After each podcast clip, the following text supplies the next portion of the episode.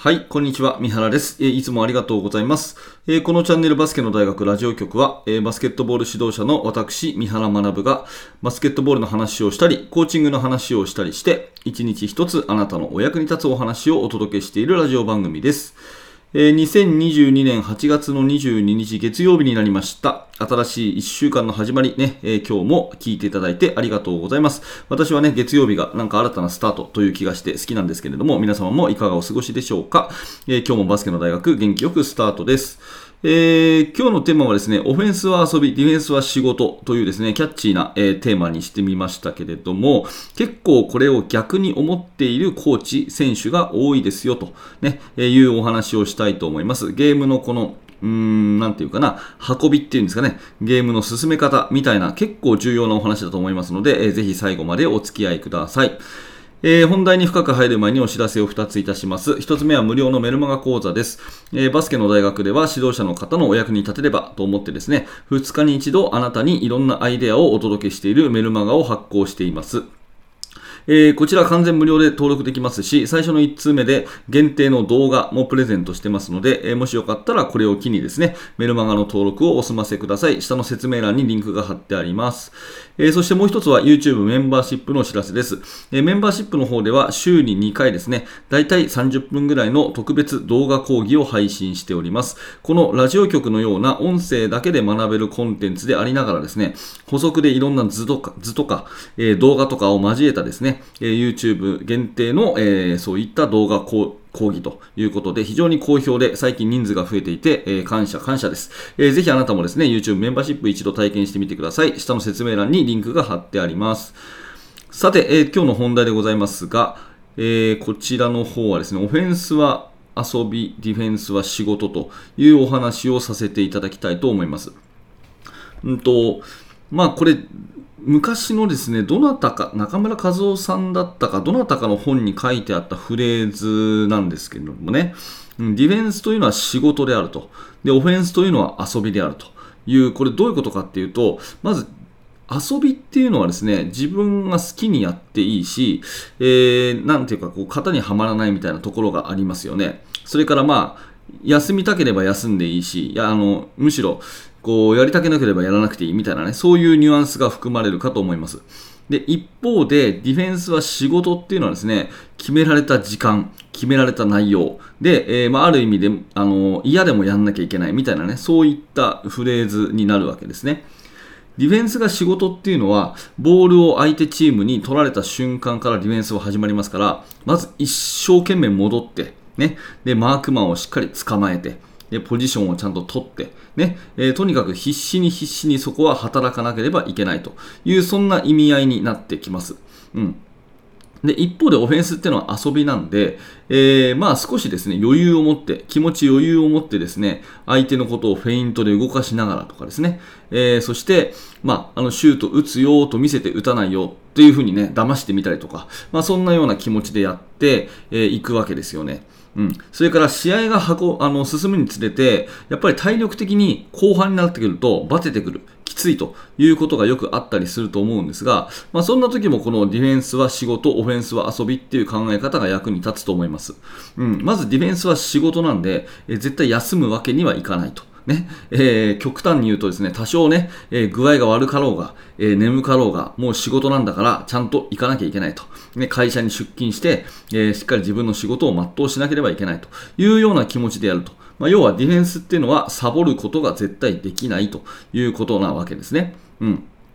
一方でオフェンスは遊びなんで、まあ、遊びっていうことでいくとですね、えー、疲れたらやめればいいと、ね、眠かったら昼寝すればいいというような感覚なので、もう後半になってですね、くたびれてきたらオフェンスで休むっていうことも大事なんですね。個人的にはちょっとこの回のオフェンスはですね、味方にパスを預けて、えー、味方に攻めてもらって、えー、自分はちょっと休憩ということもできますし、チームそのものとしてもですね、えー、少し時間を潰してと、えー、ゆっくり攻めようというようなことをして息を整えるということがいくらでもできるのがオフェンスなわけです。うん。だけれども、ここのところでですね、えー、この話をあえてするのは、意外とこれが逆になってませんかっていう、そういうことをですね、私は提案したいわけですね。えー、要するにですね、ディフェンスはちょっとあの、置いといて、オフェンスに一生懸命になるっていう、そういうコーチ、そういう選手、これ結構いると思うんですね。シュートは絶対入れなきゃいけないと。シュートは絶対入れなきゃいけないっていうように考える。まあ、もちろんね、えー、ゴール下のイージーシュート入れるとか、フリースロー入れるとか、そういうのは大事なんですけど、なんかある意味、こう、切迫感というかね、えシュートを絶対入れなきゃいけないと。これこそが私の仕事だというような気持ちでオフェンスをやっていたり、まあ、一生懸命やることに越したことはないんですけども、体力の全てをね、オフェンスに使ったりすると。うん。で、シュートが外れるとがっかりしたり、ミスが起きるとがっかりすると。で、その、えー、負の連鎖でどうなるかっていうと、ディフェンスを本気でやらないというような、そういう連鎖が結構あると思うんですね。オフェンスはとにかく一生懸命。オフェンスで体力を使い切る。オフェンスで、えー、気持ちを使い切るというようなことをしているとですね、なかなかそれはですね、あの、次のディフェンスにエネルギーが回らないですよね。うん、むしろ、えー、オフェンスっていうのは遊びであると。うん、少し相手をこうね、は言葉は適切かどうか分かりませんが、おちょくるぐらいの余裕があって叱るべきだということを、まあ、前提に置いて、えー、ゆったりした気持ちでやればいいと。で、くたびれたらオフェンスで休んで、時間を潰して、ね、息が整ってから、シュートを打って、で、外れたら外れたら、まあ、しょうがないと。ね、ディフェンスを一生懸命やろうというような、そういう気持ちでね、やっていくっていうのが結構重要なんですけど、えー、まあ、やっぱり、オフェンスの方が楽しいっていうのもあると思うんですが、点数を取ることに一生懸命と。オフェンスの時はとにかく走ると。一生懸命動くと。いうことをやって、で、息をはぁはぁはぁしながらですね、時々ディフェンスでちょっと手を抜くというようなことが、まあ、往々にしてありがちというふうに思うんですよね。なので、まあ、これはぜひね、子供たちにこのフレーズそのもの言ってみてもいいかもしれません。オフェンスってのは遊びだと。少し余力を持ってやりなさいと。ね、少し相手をおちょくるぐらいで、えー、ちょうどいいと。ね、えー、フェイントたくさん使って、ね、自分のペースでやればいいと。うん。で、くたびれたら休めばいいと。ね、あ味方に任して、えー、順番交代交代で休憩したって構わないし、うん、あの後半になってちょっときついなという時は、ハーフコートオフェンスゆっくりやって、で、休めば全然問題ないと。ただし、ディフェンスはいつでも101%の力で頑張んなきゃいけないと。なぜなら、それは仕事だからというね、そういうような、えー、声掛けをするといいかもしれませんよね。あの、まあ、私としてはですね、やっぱりこの、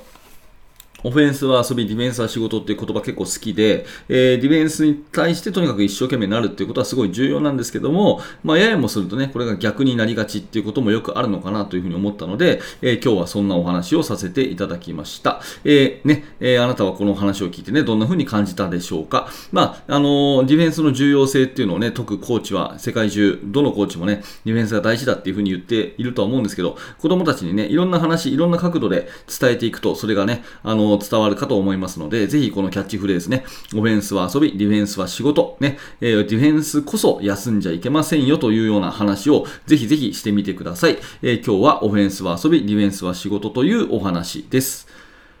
はい。ということで、ありがとうございました。えー、このチャンネルではいつもこういった感じでバスケットボールの話をいろいろな角度でしております。えー、特に指導者の方の視線に立ってですね、えー、しておりますので、え今日のお話が面白かった、興味が持てたという方は、ぜひチャンネル登録の方をよろしくお願いいたします。えチャンネル登録していただきますと、え明日の放送、または過去にですね、600回ぐらいね、放送しているので、えその中がランダムにあなたの手元に届けやすくなりますから、えぜひチャンネル登録をよろしくお願いいたします。はい、最後に、えバスケの大学研究室では、え現在進行形で手掛けている最新のチーム作りについて、えほぼ毎日2000文字ぐらいの記事を投稿しております。